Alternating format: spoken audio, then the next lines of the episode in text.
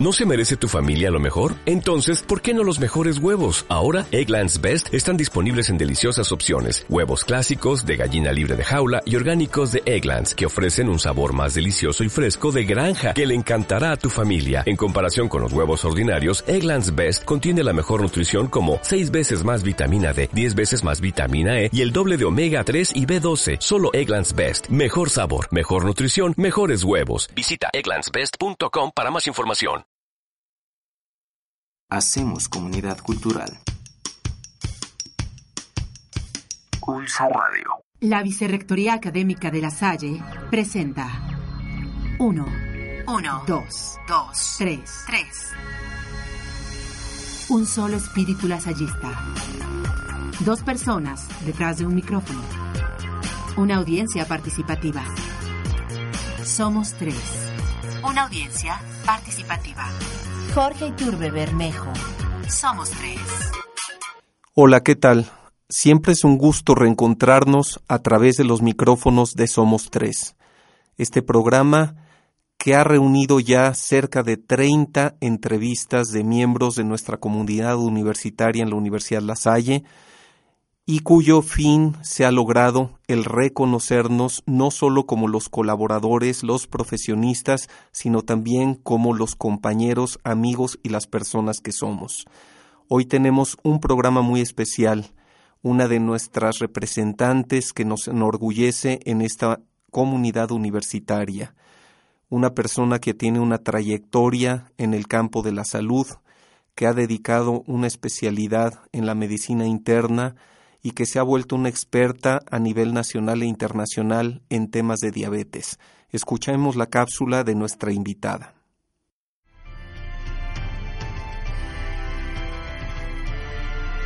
Doctora María Guadalupe Castro Martínez. Médico cirujano de la Escuela Mexicana de Medicina, Universidad La Salle. Especialidad de Medicina Interna en el Hospital General es la primera mujer como jefe de residentes del curso de especialidad en medicina interna en el IMSS. Cuenta con una certificación en esta especialidad. Ha sido jefe de medicina interna en el Hospital Dr. Manuel Gia González, así como también en el Hospital Regional número 1 Gabriel Mancera del IMSS, así como ha desempeñado otros puestos de importancia. Cuenta con una amplia experiencia académica, entre ellas ha sido profesor titular del curso de especialización en medicina interna de la Facultad de Medicina en UNAM, sede Hospital Gabriel Mancera, IMSS. Primero y único curso de especialización de medicina interna en un hospital de segundo nivel en el IMSS. Formó 32 generaciones de residentes de medicina interna. Tiene un amplio número de publicaciones. Incluso ha presentado estos trabajos en congresos nacionales e internacionales a decir específicamente 50. Pertenece a un vasto número de asociaciones y comités médicos, siendo sumamente relevante que es la primera mujer presidente del Consejo Mexicano de Medicina Interna, presidente además del Colegio de Medicina Interna de México y es la única mujer presidente del Consejo y del Colegio de Medicina Interna. Cuenta además con premios y distinciones obtuvo el tercer lugar de trabajo de cardiopatía en el paciente con DM en el Congreso Nacional de Medicina Interna. Ha sido profesor titular del curso de endocrinología en la Escuela Mexicana de Medicina Universidad La Salle, en el cual obtuvo reconocimiento durante cinco años como el mejor curso de los ciclos clínicos. Ha sido además la Mujer del Año en Medicina en el año 2010, Sanofi Aventis. Doctora María Guadalupe Castro Martínez.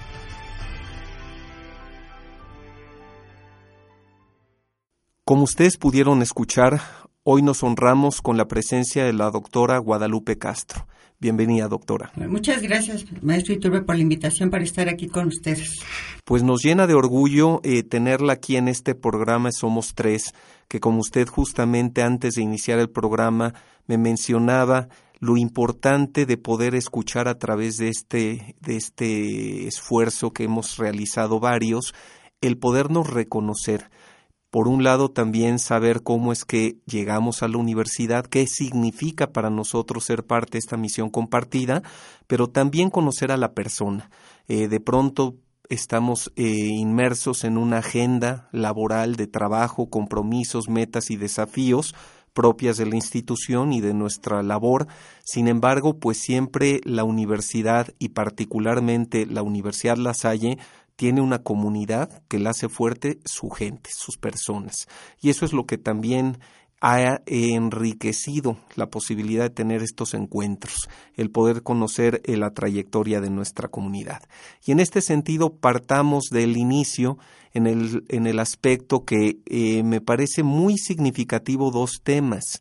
El primero es que la doctora estudió en la primera generación de la Facultad Mexicana de Medicina, que en aquel entonces ni era facultad, era la Escuela Mexicana de Medicina, y es miembro de esta primera generación y años después, con toda una trayectoria de vida y profesional, pues es ahora la primera director mujer que la Facultad Mexicana de Medicina tiene y que está encabezando la visión de esta facultad que a todos nos enorgullece y nos distingue como institución. ¿Cómo fueron esos ayeres, esa llegada a una escuela que estaba iniciando un programa de medicina, que eran la primera generación, que no tenían la certidumbre de este proyecto, si nos podemos ir un poquito a esos años, que nos comparte eso. Bueno, yo vengo de una preparatoria de, monjitas del Instituto Pedagógico Anglo-Español.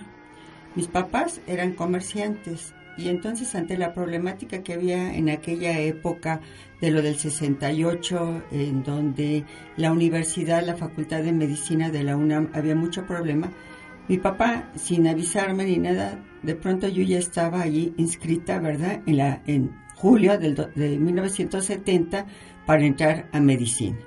Y lo cual yo, yo entré con mucho gusto porque, bueno, finalmente yo quería ser médico, entonces no importaba este, donde hubiera sido en aquella época.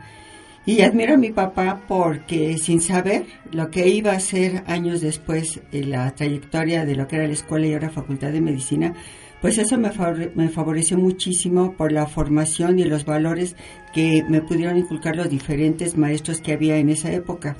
Los maestros que nosotros teníamos en aquella época era gente que acababa de llegar de Estados Unidos y además era gente muy notable dentro de lo que es este, la, salud, eh, la medicina en México. Eran personas muy exigentes, eran grupos pequeños de aproximadamente 50 alumnos y siempre nos inculcaron los valores y la competencia entre nosotros mismos, competencia sana. Pero además, yo creo que la gente que fuimos en aquella época éramos muy competentes porque hasta competíamos a veces con nuestros maestros, ¿no? Pero de una manera respetuosa. Entonces la formación que tuve eh, fue, eh, o sea, excelente. Estas primeras generaciones de la Facultad de Medicina, en ahora facultad, yo creo que abrieron la brecha para que realmente la proyección que tiene a nivel nacional e internacional la Facultad de Medicina se pudiera ir consolidando con el paso de los años. Y realmente ahora de manera retrospectiva, estando yo de directora 47 años después, veo que hemos dejado un legado dentro de lo que es la medicina en México, así la medicina mexicana. Si bien el mayor número de, de gente que ha participado, ¿verdad?, como líderes, ha sido en parte de la Facultad de Medicina de la UNAM. Yo creo que nosotros también como es como facultad también hemos hecho muchísimo. Tenemos gente que, que ha estado como presidente en la Academia Nacional de Medicina, tenemos ahorita cinco directores de escuelas o facultades de medicina a nivel este, nacional. En la industria farmacéutica han participado también en gente que es investigadora tanto a nivel nacional del SNI como en el extranjero. Entonces yo creo que realmente ha sido un legado el que se está dejando aquí la, la facultad. Y es algo muy interesante porque en realidad para quienes tenemos el privilegio de conocer actualmente la Facultad Mexicana de Medicina, ubicada al sur de la ciudad, justo en la zona hospitalaria, en la avenida eh, San Fernando y Fuentes, pues vemos un espacio majestuoso, un espacio con todo un espíritu y un ambiente académico eh, trascendente, pero esto no fue así desde su origen. O sea, la realidad es que algo que en lo personal admiro de los hermanos es que las grandes obras las comenzaron de forma muy sencilla y modesta. Pero nunca dejaron de poner todo el cuidado, el rigor, la atención a la perfección. Lo que hacen lo hacen bien y lo hacen con todo compromiso, independientemente de las circunstancias. Y hoy podría parecer, y como bien lo has dicho, pues hemos sido eh, eh, quienes aportamos no solo a lo que sería la historia de la Universidad La Salle o a los egresados de la Universidad La Salle un legado importante en el campo de la salud, sino también en su caso al sector salud y al sector público y privado en el campo de la salud. En relación a lo que estás comentando, yo creo que algo muy importante es precisamente el apoyo que se tuvo con los hermanos. Si realmente ellos no hubieran apoyado y tener una visión a futuro, sobre todo don Mariano Ramírez de Gollado, que realmente yo creo que independientemente de los directores que hubo en aquella época, era una persona promotora, ¿verdad?, de la proyección de vida de cada uno de los que estábamos ahí, pero además una proyección que fuera diferente, de liderazgo, de ser este los mejores. Y siempre nos lo repetía. Entonces eso duró durante muchísimas generaciones. Y luego, por supuesto, tuvimos este, los directores y los diferentes profesores. Pero creo que la figura de don Mariano jugó un papel muy importante. Y gracias a ello eh, se logró, ¿verdad?, tener muchísimas cosas, rotaciones y todo, ¿no? Que si no hubiera sido por él difícilmente, ¿no? Porque si bien nos han apoyado los hermanos, luego a veces cuesta un poco de trabajo que nos puedan apoyar así tan fácilmente.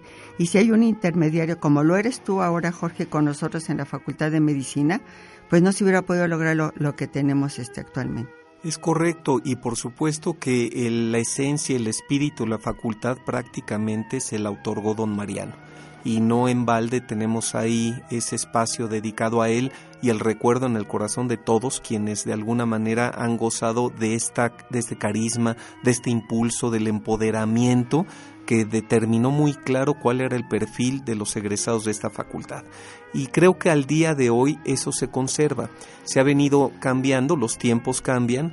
Efectivamente, como nuestro fundador dice, hay que ser capaz de leer los signos de tu tiempo y en este sentido la facultad está muy atenta a conservar ese nivel de compromiso, de excelencia, sin perder el humanismo que un médico debe de tener. En este caso, eh, te quería yo preguntar, una vez que terminas tu formación eh, como médico cirujano en la Universidad La Salle, ¿dónde llevas a cabo tu servicio social?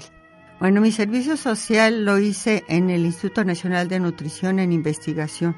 Allí estuve aproximadamente dos años en trasplantes. Estuve con el que fue el líder de los trasplantes en México, el doctor Chávez Pion. Estuvimos allí dos años aproximadamente y con él hicimos investigaciones no solamente en cuanto a trasplante renal, sino también a trasplante de intestino.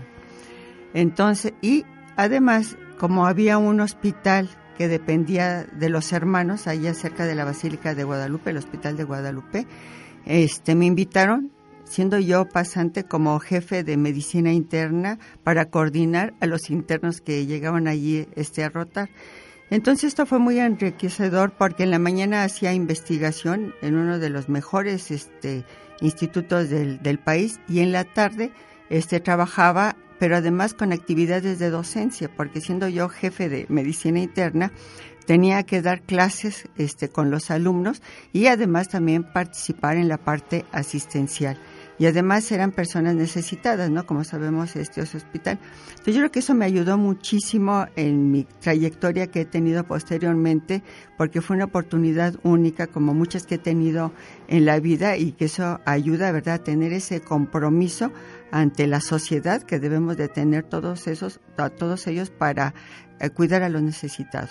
Entonces, en realidad haces lo que viene siendo tu licenciatura en médico cirujano en la Escuela Mexicana de Medicina. Posteriormente ahí realizas el servicio social que nos acabas de compartir y haces también tus estudios de la especialidad en medicina interna, que es tu especialidad.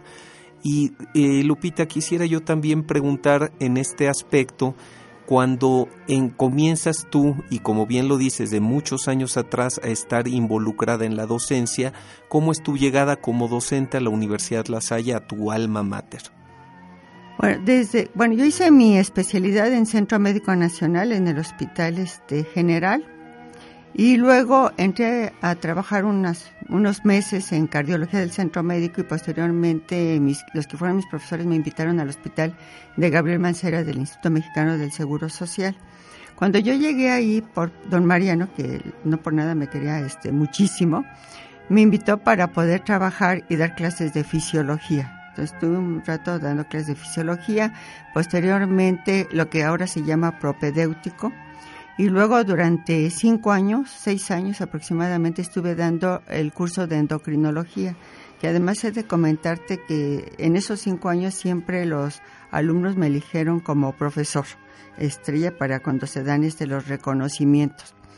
Después me cambié de hospital, este, me fui al, hospital Gea González y allí también don Mariano nuevamente me fue a buscar para que yo diera introducción este, a la clínica. Ya después de eso regresé al Seguro Social y bueno, allí estuve hasta que me jubilé en el 2010 y eh, hará unos seis años aproximadamente el doctor Pedro Argüelles me invitó eh, como jefe de posgrado allí de la Facultad de Medicina y luego, bueno, por azares del destino, ¿verdad? Estoy ahora de directora, ¿no? En donde llevo dos años y medio. Pero mi trayectoria académica no nada más ha sido en la Universidad este, La Salle. Yo he trabajado también mucho con la Facultad de Medicina este, de la UNAM, con la West Hill, pero sobre todo con la, con la Facultad de Medicina de la UNAM, en donde yo era coordinadora del internado de, de, pregrado algún tiempo. Luego fui profesora adjunto del curso de Medicina Interna allá en Gabriel Mancera.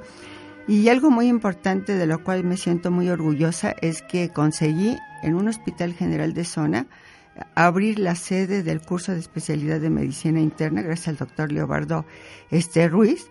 Eso lo, logré pues cinco años antes de, jubilarme del Seguro Social. Entonces esto ha sido excelente porque he formado 28 generaciones de residentes, todos con excelentes puestos. He tenido alumnos de la Salle que luego me los encuentro y me dicen, doctora Castro, ¿se acuerda de mí? No, pues no, me voy a acordar, porque luego a veces se ven más grandes que yo, ya tienen canas y todo, y les empiezo a hablar de usted. Pero me da mucho gusto que me recuerden porque me dicen, de las clases que usted me dio de endocrinología, doctora, no sabe cómo he podido yo manejar a mis pacientes. Entonces, la verdad es que es muy satisfactorio porque he visto pregrado, posgrado, profesor adjunto, profesor titular, dos diferentes puestos, ¿verdad? Que dan una idea diferente, ¿verdad? De lo que se requiere eh, en las escuelas y en las facultades. Claro, hiciste una mención que me parece muy importante resaltar. Don Mariano iba y te buscaba. Esto yo creo que es una de las características de la universidad. Eh, el compromiso de quienes animamos y formamos parte de esta encomienda, ¿verdad?, en el área académica y de formación, no solamente eh, estamos abiertos a quien tenga deseo de sumarse al claustro docente, sino que estamos pendientes de ir por el mejor. Vamos a buscar al que consideramos que es el mejor no, no forzosamente son nuestros egresados, estamos abiertos y somos una universidad incluyente y plural, pero esto se viene dando de forma reiterada. Y uno de los temas que me constan en el tiempo que hemos compartido juntos esta, esta proyección de la facultad desde tu dirección, es la cantidad de vínculos y redes de pares y expertos que tú has conocido en el trayecto de tu vida profesional y que generalmente los invitas a integrarse a la facultad de una u otra manera.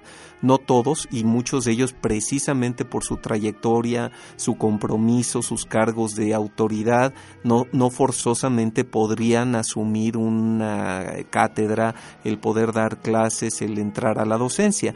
Pero me consta que pues hemos tenido la oportunidad de tener a desde secretarios de salud, eh, tener eh, directores de instituciones públicas o privadas, e inclusive asesores expertos para las modificaciones curriculares y todo eso creo que hoy por hoy ha enriquecido y ha fortalecido mucho a la facultad. Si nos cuentas un poco esta visión que tienes tú para poder tratar a través de esta vinculación de posicionar un poco a la facultad. Sí, yo creo que durante la vida de uno, ¿verdad? Se van teniendo diferentes relaciones, ¿no? Y muchos de ellos han influido de manera importante también en mi formación, ¿no? Como profesores o como este, amistades, ¿no? De todos ellos. Y ahora que estoy acá en la facultad, yo creo que es importante darle el giro que le estamos dando este, a la facultad en cuanto a la proyección este, que se tiene y en base a las necesidades actuales en la formación de los médicos, ¿sí? En donde este cambio, como les comentaba los padres de familia ahora este, el lunes, es casi de 360 grados. No porque vaya a cambiar toda la estructura, pero, este, por ejemplo, investigación. Investigación es muy importante, escuela o facultad en la actualidad que no haga investigación está perdido, ¿no? Entonces, el formar parte de la formación de los chicos en investigación yo creo que nos va a dar muchísimo y ya se está haciendo investigación que va a ser de la facultad, es decir, no va a ser copia de nada, sino que va a ser nacida ahí en, la facultad. Y esto lo estamos haciendo desde nuestros alumnos que van a entrar a medicina el primer año para que tengan un desempeño, ¿verdad?, este diferente. Y por otra parte también me han apoyado mucho, ¿verdad? Lo que es ahora olvidarnos de, la memoria nada más en la formación de los alumnos, sino que tiene que ser la transformación ¿verdad? A través de la aplicación del conocimiento en la, en la, práctica, ¿no? La integración de todas las materias básicas con las clínicas y luego las clínicas con las básicas. Entonces, esto, esta visión yo no la tendría si no hubiera tenido, por ejemplo, al doctor Leobardo Ruiz, que también me llevó allá a la Facultad de Medicina. No la tendría si la doctora Sara Morales de la UNAM, ¿verdad?, me hubiera invitado a trabajar en lo que es integración básico-clínica. Si no hubiera habido el doctor este Joaquín López Bárcena, que me enseñó que se tiene que hacer tal o cual cosa. Y así yo te podría decir de toda la gente que he trabajado con ellos. Además, algo que ha favorecido mucho es que, y gracias al doctor López Bárcena, desde que casi yo acababa de salir de la residencia, me llevó para que colaborara con el, con el Consejo Mexicano de Medicina Interna. Entonces, durante nueve años estuve yo allí elaborando los exámenes profesionales y posteriormente fui vicepresidente y presidente, primera mujer del Consejo Mexicano de Medicina Interna. Y también el doctor López Bárcena, el doctor Alberto Lifshitz, ¿verdad? Que son de los líderes en medicina en México. También desde muy chica yo estuve trabajando en lo que es, era la Asociación de Medicina Interna de México y luego el Colegio de Medicina Interna este, de México y en donde a través de diferentes cursos y todo en toda la República Mexicana y con las diferentes instituciones pudimos participar. Ahí también luego fui presidente del, del, Colegio de Medicina Interna y la única mujer del Consejo y del Colegio de Medicina Interna. Entonces esto abre muchas oportunidades, pero todo a través de trabajo, en, porque no vais a pensar, Jorge, que porque les caigo bien, porque a veces, o sea, soy, yo podría decir que soy difícil, ¿sí? Este, pero a través del trabajo se logran buenas amistades y tenemos frutos y esto va haciendo, ¿verdad?, que tengamos una familia y, eso ahora ha redituado mucho en la facultad porque como tú bien dices, cuando uno les pide que, que vengan a un consejo, vienen y se lo dan a uno. Pero no solamente es para que vengan a apoyarnos, sino para que ellos nos ayuden en la difusión de lo que es actualmente la Facultad de Medicina, porque quién mejor que ellos vean lo que estamos haciendo y que digan, ah, ahí en la Facultad de Medicina se está haciendo tal cosa, se está haciendo la otra cosa. Entonces yo creo que eso nos ayuda también a poder abrir el panorama ¿no? de, de, la, de la Facultad Mexicana de Medicina. Excelente, si les parece vamos ahorita a un corte y de regreso platicamos un poco sobre la modificación del programa de la licenciatura en médico cirujano.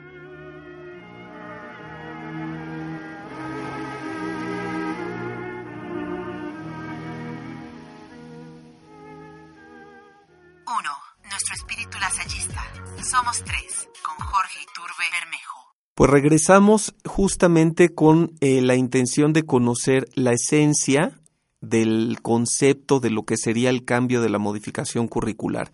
Justo a partir de toda la experiencia que nos has compartido, tanto a nivel educativo, en otras instituciones de educación superior, en hospitales, en las academias, presidiendo algunos organismos. A partir de ello, tienes la visión de hacer una modificación, sobre todo en el aspecto de la enseñanza de la medicina, más que en los contenidos curriculares. En ese sentido, ¿nos puedes compartir un poco esta visión?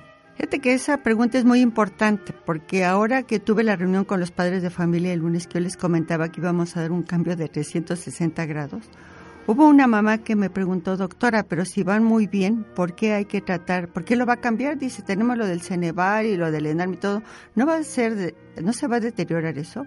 Entonces yo lo que le comenté es que realmente es nada más modificar a los alumnos en cuanto al aprovechamiento, que dejen a un lado, ¿verdad?, aprenderse las cosas de memoria, porque lo que hemos hecho en un diagnóstico situacional cuando yo llegué a la Facultad de Medicina es que prácticamente los profesores se quejaban, ¿verdad?, de que lo único era la memoria. Y lo que les interesaba, interesaba a los muchachos es memorizar todas las cosas y luego, bueno, en los exámenes lo que se les preguntaban eran cosas muy directas en donde nosotros no estamos haciendo realmente una evaluación de la transformación que tenemos que tener en nuestros alumnos. Lo que nosotros tenemos que hacer en la facultad es transformar su pensamiento, transformar la, manera de cómo eso que aprendió lo tiene que aplicar, porque los pacientes no son libros, ¿no? Y no son así de pregunta directa. Viene un paciente que tiene, por ejemplo, diabetes, no todos los pacientes con diabetes son iguales, y tiene uno que saber con los conocimientos cómo lo vamos a poder aplicar, ¿verdad? Para poder establecer un diagnóstico,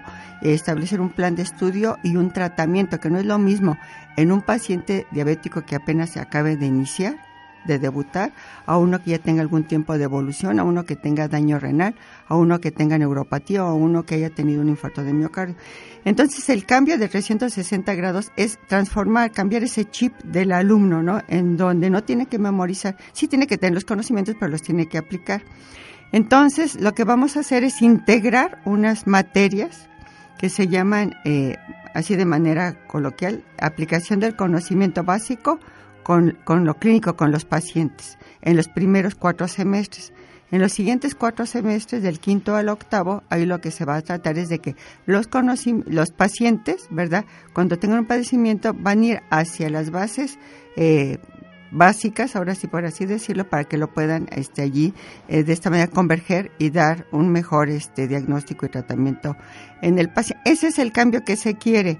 Y entonces son materias que se agregaron a partir del tercero al octavo semestre, las cuales van a ir aumentando en complejidad para que al final del octavo semestre el alumno puede integrar todos los conocimientos y cuando se vaya al internado, ¿verdad?, los pueda aplicar o en el servicio social, porque también lo que hemos visto en donde tú me has hecho favor de acompañarme y el rector también, es que luego a veces los muchachos no están tan seguros de qué le van a decir al paciente en cuanto al diagnóstico y la evolución y el pronóstico y todo. Entonces, ¿por qué? Porque tienen los conocimientos, ¿verdad?, nada más ahí memorizados y no los pueden aplicar. Un ejemplo de esto, si tú recuerdas, en la primera vez que fuimos, era el parto. El trabajo de parto, que digo que es algo natural y que no debería de haber problema porque solito pueden hacer este uno, si no hay complicación. Ellos tenían mucho miedo de cómo, cómo lo iban a hacer, ¿no? Entonces nosotros antes de iniciar la modificación del plan curricular empezamos ya, ¿verdad?, a trabajar con los alumnos a través de una evaluación formativa no les iba a contar para el promedio ni nada, pero es una evaluación formativa, a ver lo del trabajo de, parto con los simuladores. Entonces esto es un cambio, que es lo que se está dando. Entonces no es tanto quitar las otras materias, sino es una materia extra, y en donde el chico tiene que ir a buscar la información, porque siempre en la vida de un médico no vamos a tener un maestro que nos esté dando la clase. Uno tiene que ir a buscar la información, ver la que realmente nos es de utilidad para poder este, aplicarla en nuestros pacientes. Entonces, eso es lo importante, ese es el cambio de 360 grados en el chip del alumno. Claro, y yo creo que va muy de acorde con las tendencias educativas internacionales, globales. La realidad es que hubo una época en que era casi la meta la memorización, ¿verdad? Se, se orientaba hacia allá. Ahora sigue siendo necesario memorizar, pero sobre todo tener la capacidad de discernir el conocimiento para aplicarlo. Y esa es básicamente la intención de llevar una educación o formación más enfática, asertiva y orientada al ligar justo estas básicas con la clínica, la teoría con la práctica y que de alguna manera el joven tenga más elementos y seguridad en sí mismo para realizar en este sentido su conocimiento y su desempeño médico. Justo recuerdo que tuvimos la oportunidad, eh, recién a tu llegada como directora electa, de hacer un viaje a la Universidad de Harvard. Y para para mí, fue sorpresivo que nos compartieran con toda transparencia y honestidad que estuvieron a punto de perder la certificación la Escuela de Medicina de Harvard por continuar con metodologías y sistemas tradicionales para la enseñanza de la medicina. Y eso nos permitió darnos cuenta que esto que ahora se está implementando aquí pues es la tendencia natural y pudimos aprender cómo también los espacios y ambientes de aprendizaje van cambiando. Y creo que una de las riquezas que quisiera que ahorita tú también nos compartieras de nuestra Facultad Mexicana de Medicina es que tiene un sanísimo equilibrio. Tenemos un premédico en donde desde el premédico el alumno tiene de alguna manera práctica directa y anatómica con cadáver, como podríamos tener también un espacio simuladores, como tenemos una práctica profesional con todos los lineamientos cabales de Zagarpa con respecto al bioterio. Entonces me parece que es la suma y la conjunción de la enseñanza y de los conocimientos básicos, universales y tradicionales de la medicina y toda la innovación educativa y todo el recurso que se requiere para llevar al médico a la atención actual. Claro, no, pues ya, ya lo comentaste, digo, realmente ahorita la facultad, yo, a veces pienso como que se anda desbordando de tantas cosas que se están este, realizando precisamente con todo lo que debe contener en la actualidad la formación este, de un médico y como tú bien dices, ¿verdad? Desde el premédico, ¿verdad? Es muy importante, sobre todo que el muchacho realmente, el alumno, ¿verdad? Este, sepa qué es lo que va a hacer con una formación de valores. O sea, el humanismo que es lo que nos caracteriza a nosotros, este, como facultad en los diferentes lugares donde van, este, los, los egresados más que más que lo médico yo diría que es también allí los, los valores no y ya después este durante la carrera gracias también al equipo que tengo de, de, trabajo y de la gente que se ha ido integrando para esto de la parte de la integración clínico y básica y básica clínica lo de los simuladores en donde yo sí quiero agradecerte a ti y al rector verdad que nos han estado comprando verdad los simuladores. Y no porque vayan a sustituir al paciente porque yo creo que eso yo diría que es lo más importante, pero sí para poder eh, llevar a cabo algunas situaciones reales sin el riesgo de que vaya uno a hacer algún daño, ¿verdad?, al paciente que se puedan corregir y por otra parte que el, el alumno, ¿verdad?, sea capaz de establecer una buena relación médico-paciente desde a veces eh, ¿cuál es su nombre? ¿No? Este, yo soy la doctora Castro, usted cuál es su nombre, porque a veces todo eso se ha venido este, perdiendo y esto lo estamos enfatizando ahí lo que es en el área de simulación. Luego tenemos lo del bioterio también, que yo diría que eso es una verdadera maravilla, porque si bien son animalitos, ¿verdad? Uno los tiene que tratar como un paciente. Y el doctor Eduardo Tena, que es el coordinador, ha hecho un trabajo maravilloso en donde ojalá ustedes tengan la oportunidad de un día poder ir, pero desde que entra uno al bioterio, el doctor que también es investigador, desde el principio tiene todo lo que ha publicado en relación con el trabajo que realiza ahí. Luego, posteriormente, pasa uno por el pasillo y van a ver ustedes como si fuera un hospital. Está ahí el pizarrón, ¿verdad? Que tiene que estar antes de quirófano para ver cuáles son las cirugías que se van a realizar, quién es el, el cirujano, quién es el anestesiólogo, quién es el ayudante. Eso se me hace increíble porque ya se va educando a los alumnos sobre eso. Luego pasa, están los quirófanos y luego pasa uno donde están los cerditos. Y cada una de las jaulas que tiene ahí tiene un expediente. Yo la primera vez que lo vi me maravilló porque dije, esto lo están tratando como un paciente y es formación para el alumno. Si ustedes ven, el expediente está limpio. Tiene allí los datos del cerdito, tiene los datos del cirujano, de todos ellos, tiene su nota de evolución y tiene cuál es el tratamiento ¿sí? que se tiene para el seguimiento de ellos. Incluso el otro día hubo un cerdito en donde se complicó la cirugía y empezó a sangrar muchísimo. Bueno, los alumnos responsables, el cirujano, el ayudante y el anestesiólogo, se quedaron ahí como seis horas hasta que lograron sacar al cerdito, parar el sangrado y controlarle los signos vitales. Entonces esto que es un bioterio, que pudiera ser un bioterio común y corriente, tiene las implicaciones de un hospital en la formación de los alumnos.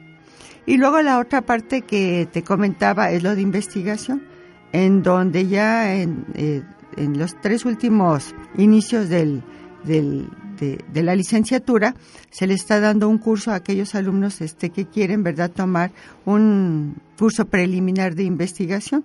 Y entonces ya han estado trabajando en todo eso. Entonces, si, si ves, o sea, se ha ampliado mucho lo que había hace tres años que no existía en la facultad, o sea, todas estas áreas de oportunidad.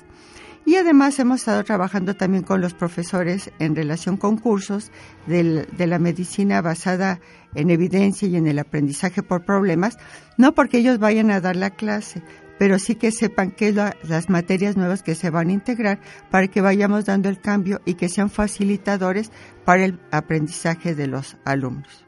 Pues con esto eh, se habla de todo lo que ha sido la visión, la proyección, la perspectiva que al corto, mediano y largo plazo se tiene para la facultad Nuestros egresados hablan por nosotros, su trayectoria, su reconocimiento en el campo de la salud habla de los resultados que es a quienes nos debemos, a nuestros alumnos, y ellos en calidad de egresados son quienes dan los resultados de la facultad.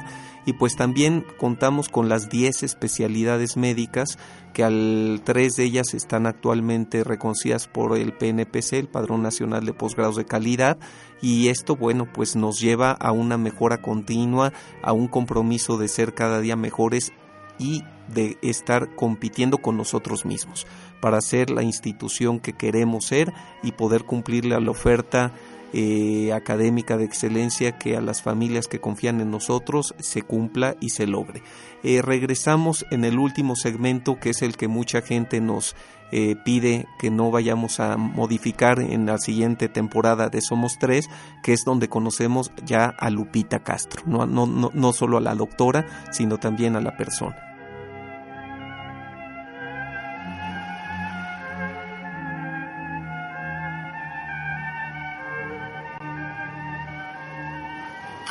Personas conversando por Ulsa Radio. Pues llegamos al tercer segmento del programa Somos Tres y aquí tenemos la oportunidad de conocer a la persona, Lupita Castro, entrañable colaboradora y amiga, y aquí quisiera yo comenzar en el tema de que acabas de tener una experiencia formidable.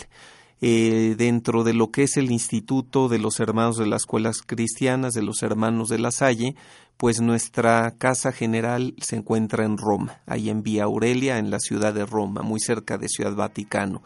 Y hay la oportunidad de vivir una experiencia única, que es ir a un curso de liderazgo lasallista, en donde pudiste vivir esta experiencia y tuviste la posibilidad, por un lado, de conocer mejor el origen de la obra, a nuestro fundador, inclusive el museo del fundador donde se encuentra su hábito y algunas su cátedra y algunas pertenencias como en la propia capilla, sus reliquias, pero aparte tuviste la oportunidad de estar siendo acompañada en este curso por una profesional traductora que es tu hija. Y ella fue la traductora del curso por segunda ocasión, que por su gran desempeño le han pedido que lo haga por segunda ocasión, entonces vivir la experiencia de estar en este curso, en la Casa Generalicia, escuchando todo el carisma, eh, toda esta filosofía lasallista en una ciudad como es Roma, y por el otro lado estar escuchando a tu hija, que es la que te hace la traducción de los diferentes intérpretes y de las personas que están dando los cursos y conferencias, pues ha de haber sido un momento de tu vida maravilloso. Si nos platicas un poco qué significó para ti eso. Bueno, desde el hecho de que me hiciera el rector favor de invitarme a ir a Roma, yo dije, bueno, pues es una experiencia formidable, ¿no? Y además ir a, la casa, digamos, suprema o más importante, ¿verdad? Donde se encuentran las reliquias de San Juan Bautista de la Salle, que es el patrono de los educadores y que prácticamente toda mi vida me he dedicado a eso, pues digo, ya iba yo feliz. Y por otra parte, el que pueda ir con mi hija para ver como mamá el desarrollo que ha tenido profesional mi hija y como persona, ¿no? Entonces la verdad es y, convivir además con muchísima gente de diferentes este países y poder platicar con ellos digo con el inglés que ya sabes yo manejo, pero finalmente si hasta con los de Filipinas pude platicar, bueno, entonces decir que ahí va más o menos, ¿no? Pero esa experiencia fue este formidable y ver a mi hija profesional y con valores ahora sí como acá este, en la Universidad de La Salle, me llenó muchísimo porque uno como mamá nunca se da cuenta realmente del impacto que tiene uno en la formación de, de la gente que está alrededor y sobre todo este de los hijos, ¿no? Y ya verla desenvuelta y que lo hizo súper bien, ¿no? porque esa mi hija lo hizo muy bien, que la gente la quiere, que la estima, que le invitan aquí, allá y que le reconocen su trabajo, pero por los valores, independientemente de la traducción, eso me llenó muchísimo. Incluso una maestra de España, ¿verdad? Este, que es comunicóloga, tiene una hija de 11 años y me dijo, oye, ah, bueno, para esto nadie supo que era mi hija, sino hasta el final. Y al final me dijo, oye, dice, es que yo quisiera que me dijeras cómo le hiciste para formar a tu hija. Dice, porque yo quisiera que mi relación de mi hija cuando tenga la edad de tu hija sea como tú y ella. Y digo, realmente eso me llenó muchísimo porque, digo, nunca valora uno hasta que va uno a otros lugares y con otras personas. Y además la experiencia ahí a mí me gustó mucho, me gustó desde la casa. La gente que ha ido me decía que no era tan bonita y que era austera, pero tenía jardín y para mí lo más importante es el jardín, ¿sí? O sea, que tengas áreas verdes, tenía árboles frutales que luego los hermanos me invitaban a cortar ahí las peras y los chabacanos y las ciruelas. Y, y, conocer a los hermanos un poco más. Tuve la oportunidad porque este pues me llevaba, o sea, mi hija y luego convivía con ellos este un poco más. Entonces eso fue maravilloso. Y vengo sorprendida además de la gente de Colombia, de la gente de España, de la gente que está aquí en el Bajío, de la gente que está en Ciudad Victoria. O sea, tienen un sentido de pertenencia a, a la Salle que yo dije, ojalá, digo, yo pienso que tengo, pero yo creo que ellos me ganaron dije, no tengo que trabajar más porque de veras cómo se expresaban y hablaban y todo es muy motivacional, sí, como para luego regresar y trabajar aquí en la facultad este, donde yo estoy, ¿no? Entonces fue una verdadera este, experiencia maravillosa. Y yo creo que de eso se trata. Lamentablemente no tenemos la posibilidad de que participen tantos colaboradores, pero quienes tenemos el privilegio y nos dan de alguna manera este reconocimiento, bendición y oportunidad y compromiso de ir, pues de eso trata, de, que vengamos a nuestra comunidad de la cual somos parte y multipliquemos, ¿no? Transmitamos todo ese carisma, esa emoción, ese sentimiento eh, ahí se conjuntan, como bien lo dices, eh, colaboradores lasallistas de toda la obra mundial que está en 84 países, a nivel de universidades en 20 países con 70 universidades. Entonces, conocer a personas que tenemos esta empatía, que tenemos esta vocación, que compartimos una misión y el carisma lasallista, pues desde luego es una oportunidad. Y también sabemos que a Lupita le encanta viajar, le encanta viajar qué es lo que para ti significa un viaje?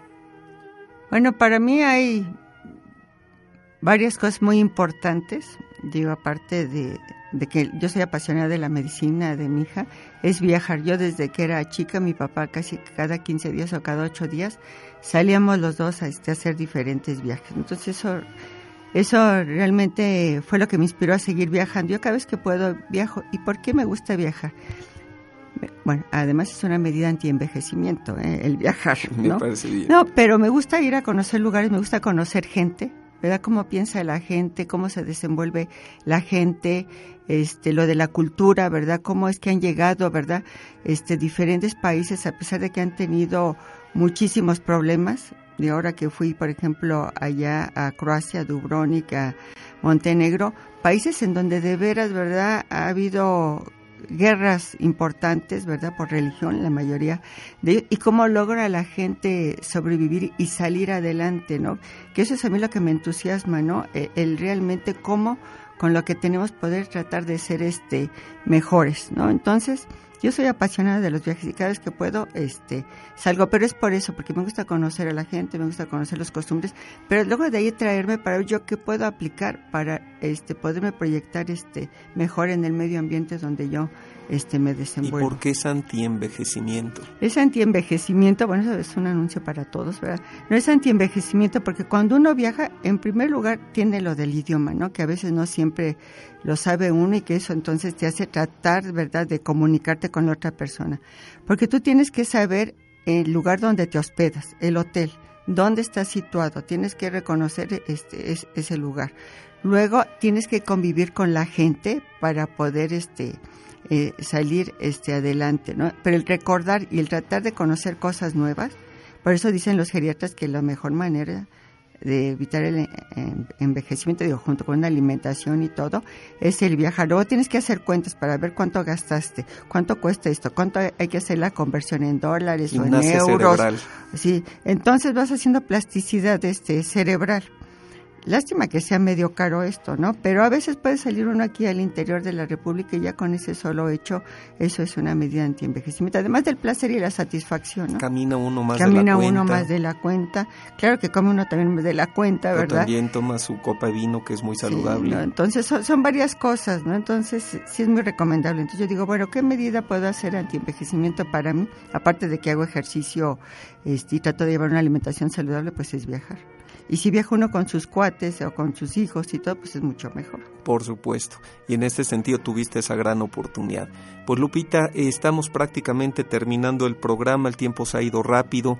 Eh, deseamos que toda esta perspectiva que se percibe para la facultad a través de tu dirección tan asertiva que ha sido eh, por estos últimos años se vaya consolidando eh, rápidamente. Saludamos a Sofi que tengo la oportunidad de conocerla y que efectivamente me consta como es una chica que se adapta a las personas sin importar su edad, su condición. Ella es una persona muy abierta, sociable, dispuesta, participativa y bueno, en carácter de eh, intérprete no la conozco, no, no conozco ese esa faceta de ella, pero por lo que ya se hizo la recontratación de su servicio, pues evidentemente es que es muy profesional. Y en este aspecto, pues cerramos este segmento, Lupita, nada más preguntándote cuál es la palabra que más te gusta. Amor. ¿Y la que más te desagrada? Pues el disgusto. Si no hubieras estudiado medicina, ¿qué te hubiera gustado estudiar? Antropología. Y si eh, no hubiera estudiado medicina, que nunca hubieras estudiado? No, pues yo creo que todo me gusta, aunque me hubiera costado trabajo, pero así la que menos, menos me gustaría sería la de arquitectura. Y para terminar, el día que te encuentres a Dios, ¿qué quisieras escuchar que te diga? Que hice muchas cosas en beneficio de la gente que me rodea. Muchas gracias. Esta es Lupita Castro, la doctora Guadalupe Castro, directora de la Facultad Mecana de Medicina. Okay. Gracias, gracias por la entrevista. Gracias, maestro Iturbe, por esta oportunidad.